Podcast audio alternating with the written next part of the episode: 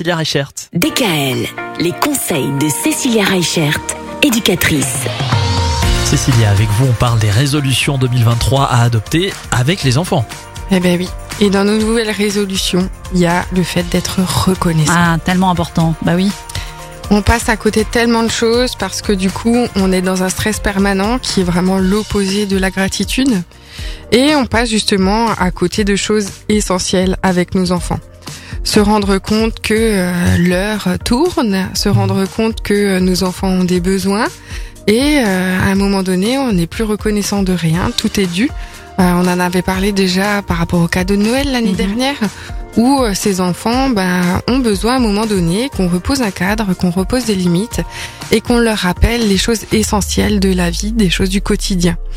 Et pareil, à un moment donné, ce qui va être important, c'est justement de leur apprendre que ben, dans la vie, euh, tout n'est pas un qu'il y a des choses qui sont très importantes. Et il faut savoir qu'en boostant un petit peu euh, cette gratitude, eh ben, on fait descendre notre stress. Et quand on fait descendre le stress, on fait descendre notre pression artérielle. Et du coup, qu'est-ce qui se passe? Ben, on va booster notre système immunitaire.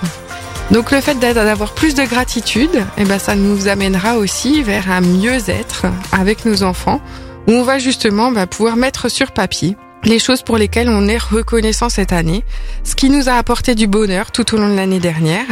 Et on va apprendre avec nos enfants à voir justement euh, ce verre à, à moitié plein plutôt qu'à moitié vide Mhm. et se fixer comme ça des nouveaux objectifs pour cette année en étant conscient de la chance qu'on a euh, d'avoir un toit, euh, de pouvoir manger tous les jours par rapport à, la dernière console de jeu qu'il n'a pas eu à Noël ou des choses comme ça. C'est vrai que des fois, je me dis d'avoir des rendez-vous comme ça ponctuels avec nos enfants, peut-être même parfois juste une fois par mois, et, et parler de tout ce qui est bon et de tout ce qu'on a et ne pas juste regarder à ce qu'on n'a pas.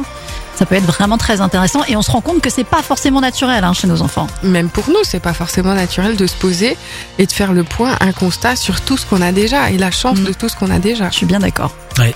Et puis parfois, on a tendance aussi à se complaire dans un certain confort. On va essayer peut-être pour cette année 2023 de, de sortir de cette zone de confort. Ça aussi, ça peut être l'une des bonnes résolutions. Et vous nous expliquerez pourquoi et en quoi c'est intéressant demain. Retrouvez l'ensemble des de DKL sur notre site internet et l'ensemble des plateformes de podcast.